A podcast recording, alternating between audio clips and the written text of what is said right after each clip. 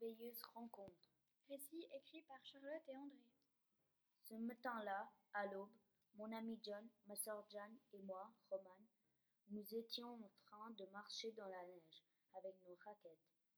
Il venait juste de neiger et le soleil commençait à se lever. Bref, un temps idéal pour se balader en montagne. Jeanne s'amusait avec la neige. Elle se jetait la tête la première dans la poudreuse et se relevait toute blanche et morte de rire. Je me disais qu'à ce rythme-là, elle ne tiendrait pas plus qu'une heure de marche. John, lui, n'arrêtait pas de raconter des blagues. Quant à moi, j'étais heureuse juste à les regarder faire. Ce que je ne savais pas encore, c'est que nous allions vivre une sacrée aventure. En effet, je m'aperçus tout d'un coup du silence qui régnait autour de moi. Où était-il passé? Je commençai à m'inquiéter. Je courus dans tous les sens en hurlant leurs prénoms. John, Jeanne. Alors je montai tout en haut de la montagne, mais ne vis personne. Ayant une vue plongeante sur les plaines alentours, je vis une forêt et je décida d'y aller.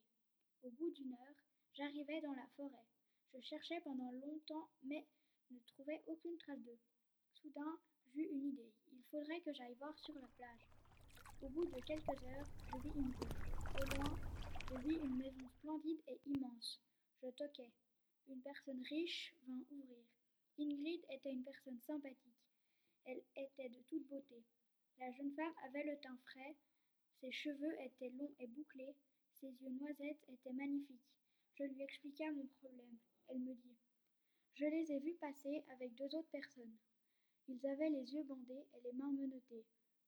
Les bandits parlaient de l'Australie comme destination.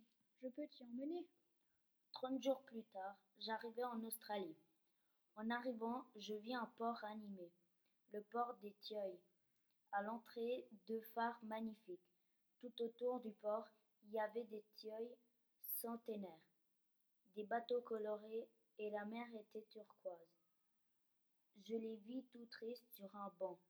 Depuis ce jour, ils vivent heureux dans une belle villa avec une grosse piscine. La maison est sur la plage. Ils font du surf tous les jours et ils mangent beaucoup de glace.